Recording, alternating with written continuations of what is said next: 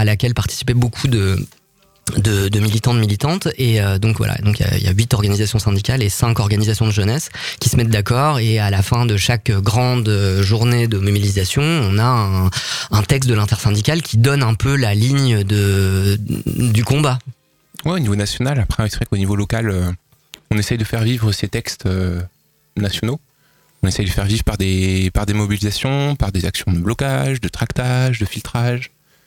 Euh, des manifestations évidemment, alors souvent euh, raccord avec la avec les dates qui sont fixées par national. Mais c'est vrai qu'il y a plusieurs échelons euh, de, de, discussion, de réflexion, et c'est vrai que c'est assez, stimulant pour le coup. C'est une période assez assez stimulante sur ce point-là. Avec notamment mardi dernier, je crois 1,3 million de, de, gens en France. au Mans, je sais plus combien on était, mais c'était ça devait être dans les 20 000. oui, c'est ça. Bon, après, les chiffres, c'est ouais, compliqué, ouais. surtout sur des mouvements aussi importants. Euh, c'est vrai qu'il y a une vraie bataille des chiffres avec, euh, avec le ministère de l'Intérieur, mais finalement même l'État euh, reconnaît que c'était une, mobilisation historique. donc évidemment, oui, ça c'est une énorme réussite. Après, est-ce que l'État en tire des leçons et est-ce que ah, visiblement non Est-ce qu'il y a recul Effectivement, pour l'instant, c'est pas le cas. C'est ça, et c'est ça qui, qui, qui, amène une espèce d'écueil, c'est-à-dire qu'on a beau être, enfin moi j'ai l'impression qu'on aura beau être 5 millions dans la rue, euh, on aura toujours euh, le, le, petit Playmobil à l'Élysée qui nous dira, euh, mais j'ai été élu, vous saviez, hein, donc euh, voilà, vous avez votre légitimité, on vous entend. Oui, oui bah nous l'enjeu c'est, bon, je pense qu'on l'a gagné cet enjeu de, de la démocratie de, de, de la rue.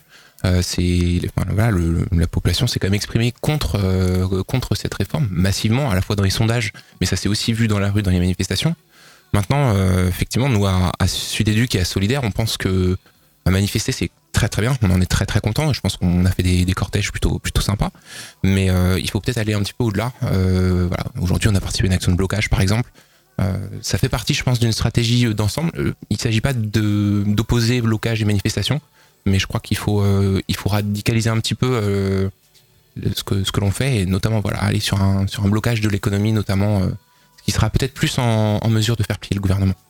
Alors notamment, tu parles d'actions de, de, blocage aujourd'hui. Il y a des actions de blocage. Alors au Mans, euh, alors je crois que j'ai vu à, à la Chauvinière. Non, c'est pas à la Chauvinière. Alors à la Chauvinière, oui, il y a des éboueurs qui font, qui ont voilà.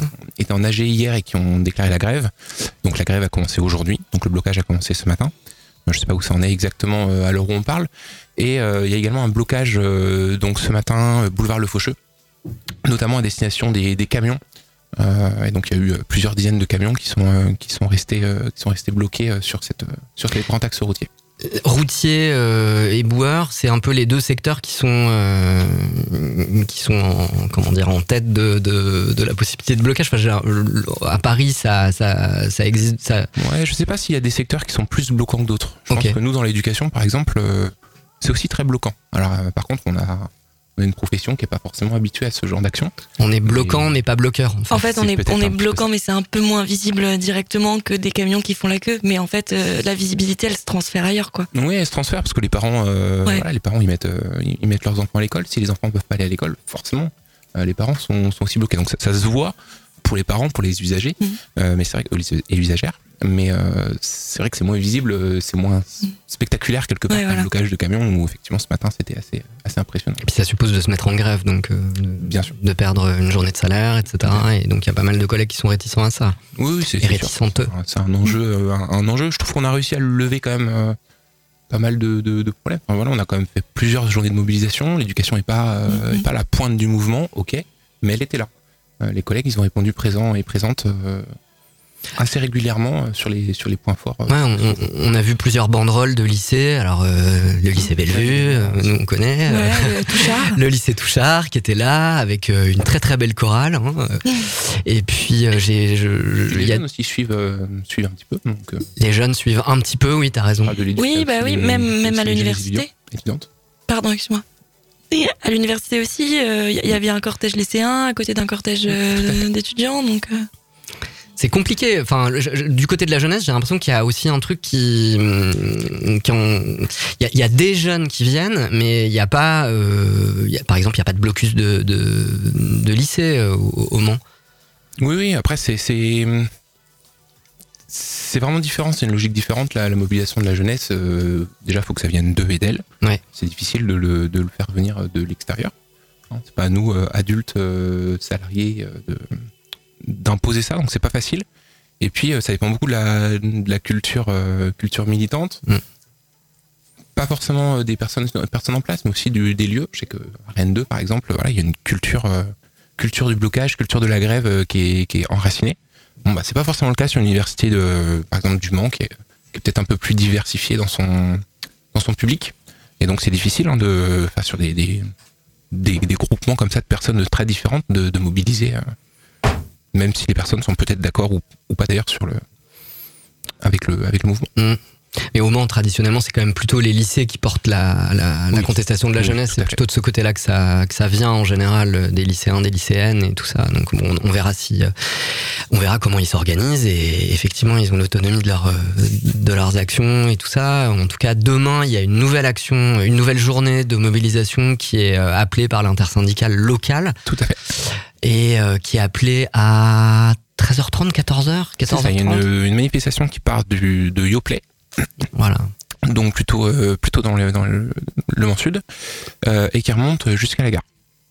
Tout à fait. Euh, on part du carrefour de la Pointe un peu après, c'est ça Ouais, même de la Rocade. Plus, plutôt plus près de la Patte d'Oie en fait. La Patte d'Oie, c'est ça. Tu la peux Patte l'heure C'est à 13h30. 13h30. La symbolique, elle est, elle est qu'on est sur une, un, un, lieu très industriel, très très oui, très symbolique. Comment On n'est pas très loin de Renault non plus, donc donc c'est un, un lieu important là, sur, les, sur les mobilisations. C'est peut-être important aussi de décentrer les luttes justement et de pas rester sur euh, l'hypercentre euh, qu'on fréquente pas tous tellement. Ouais, tout à fait. Après, c'est des. Bah encore, c'est comme tout à l'heure quand je parlais, que les, je parlais des manifestations et des blocages, c'est des logiques complémentaires. On peut faire des manifestations en centre-ville où on va chercher à avoir euh, beaucoup de personnes. Mm-hmm. Et puis on peut, on peut chercher d'autres lieux effectivement pour aller voir si d'autres personnes peuvent nous, peuvent nous rejoindre. Il y a des salariés qui peuvent, qui peuvent débrayer quelques heures, participer au mouvement. donc effectivement, c'est pas, une, pas la même logique, mais il faut, on, essaye de voir un petit peu de, d'aller taper à toutes les portes un petit peu pour. Euh, ouais, faut bien doser en termes de est-ce que ça va pas démobiliser des gens pour aller si loin? Est-ce qu'il y a, y a, un enjeu de visibilité aussi? Parce que dans le centre-ville on est quand même plus visible parce qu'il y a, bah, y a plus mm. d'activités tout ça et puis c'est mieux c'est mieux couvert en général. Mais euh, mais c'est vrai que c'est important aussi d'être sur les lieux où on n'est jamais parce que nos territoires sont sont traversés d'inégalités et si on si on se mobilise en fait contre ces inégalités, il faut aussi faire vivre euh, une forme d'égalité des territoires qui nous conduit à aller Exactement à, aller euh, bah, pas seulement dans le centre qui est gentrifié, euh, qui est, enfin voilà, ça, ça résonne aussi euh, avec la, sociologie du mouvement militant qui est, qui est, qui est pas toujours le reflet des combats pour lesquels on, on, lutte. Et donc voilà, donc il y a ça demain, demain à 13h30, Yoplait et on remonte jusqu'à la gare, donc on, on approche quand même le centre-ville. Et puis, alors ce soir, il y a une, une action, une soirée, une, une projection qui est proposée par Solidaire est-ce que tu peux en parler, Mathieu? Ouais, alors elle est proposée euh, alors par Solidaire et plus spécifiquement par euh, puisque l'objectif c'est de, l'objectif c'est d'abord d'avoir un moment convivial et de, discussion sur euh, sur euh, bah, sur le mouvement actuel. c'est bien aussi de se poser, de réfléchir ensemble, de, passer aussi des moments conviviaux. C'est important aussi parce que la grève c'est pas toujours c'est pas toujours facile, c'est long, c'est épuisant. C'est fatigant. Voilà, quand on se lève à 4 heures pour aller sur un piquet de grève bah oui, c'est fatigant. Donc euh, c'est important aussi d'avoir des moments euh, conviviaux. Donc ça c'est le premier objectif. Et puis le deuxième objectif c'est aussi d'alimenter une caisse de grève que Sudéduc euh, a mis à disposition, notamment des personnels les plus précaires, donc AED, donc les ceux qui ceux qui sont dans les collèges et lycées, les surveillants, les surveillantes, et puis AESH qui ont des salaires vraiment de misère. Donc on met à disposition cette caisse de grève qui fonctionne plutôt pas mal. On a été pas mal sollicité.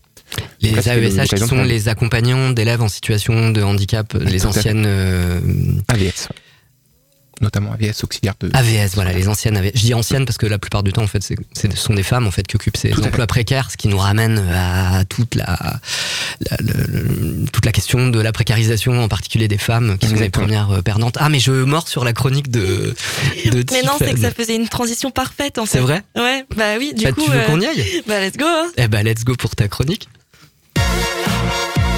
Lâchez-la, votre virilité, vous serez bien plus heureux dans un monde d'égalité. Femme, ce n'est pas une donnée naturelle.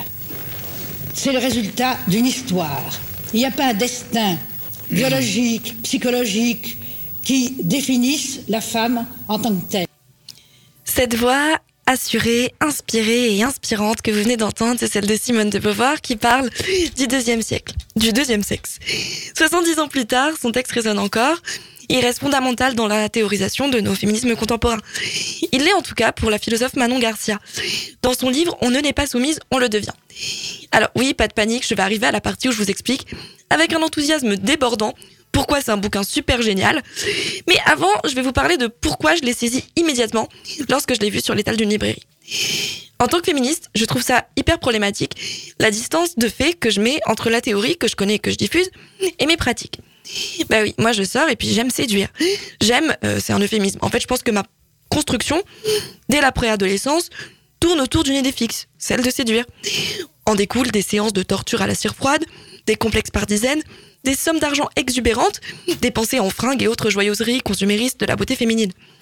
Mais ce qui me chiffonnait encore plus que de faire tout ça, et d'avoir conscience de l'inégalité qui réside dans ces actes du quotidien que je m'auto-inflige, c'est qu'ils me rendent heureuse. Je suis heureuse d'avoir des jambes lisses dès que euh, les rougeurs ont disparu. Se faire belle, quelle satisfaction et quelle soumission. Je me soumets. Et là, je parle pas de l'apparence. En fait, il y a plein d'autres formes de soumission culturelle, sociale. Bref, le pire, c'est que je suis contente de le faire.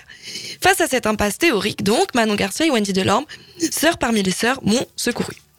Déjà, Manon Garcia, elle me dit que oui, les femmes sont soumises de plein de façons différentes dans nos sociétés patriarcales contemporaines. Bon, premier soulagement, je suis pas la seule.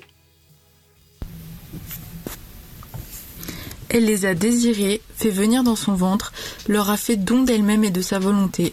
C'est ce que le dressage de la femelle humaine en réalité, la soumission est une expérience beaucoup plus générale et quotidienne. Il y a de la soumission dans le fait de s'affamer pour entrer dans une taille 36. Il y a de la soumission dans la conduite des femmes d'universitaires ou d'écrivains qui contribuent aux recherches mais qui ne sont pas considérés comme les co-auteurs. Il y a de la soumission à prendre en charge l'intégralité de la charge mentale du foyer.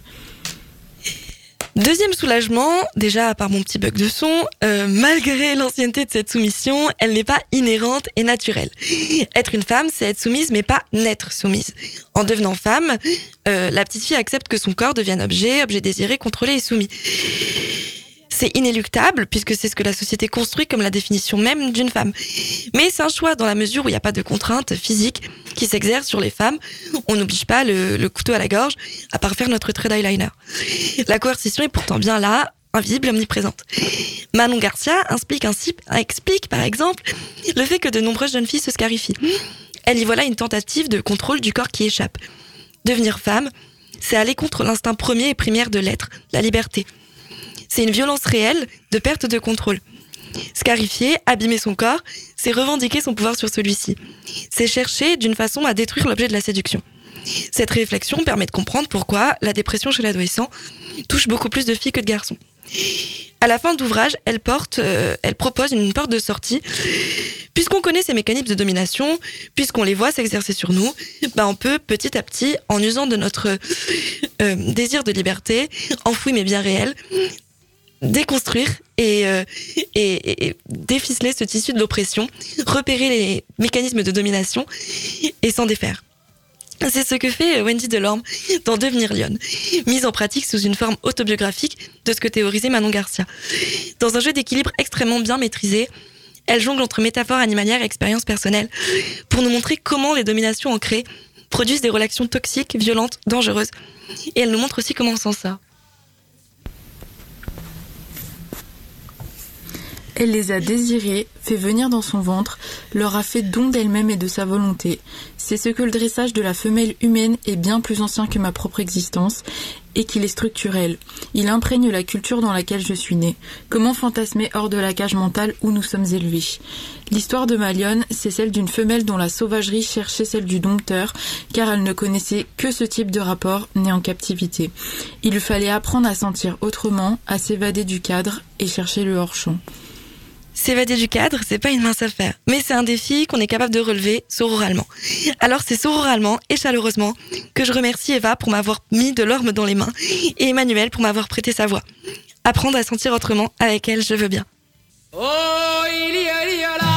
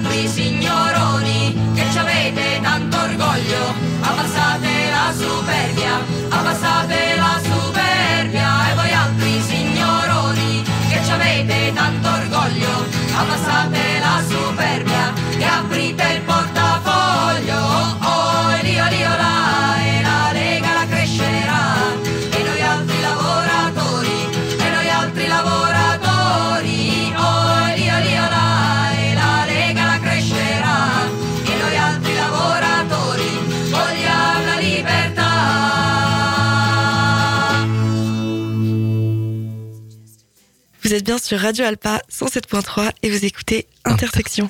Et vous venez d'entendre, c'est quoi ce chant, la Noialtri nous, nous autres travailleurs, nous voulons la liberté, j'ai cru comprendre à la fin dans le, dans le. Exactement, euh, c'est un chant d'ouvrière italienne du nord de l'Italie. Wow. euh, E noi altri lavoratori vogliamo la libertà. Et nous, les lavoratrices, enfin, les travailleuses, Les travailleuses.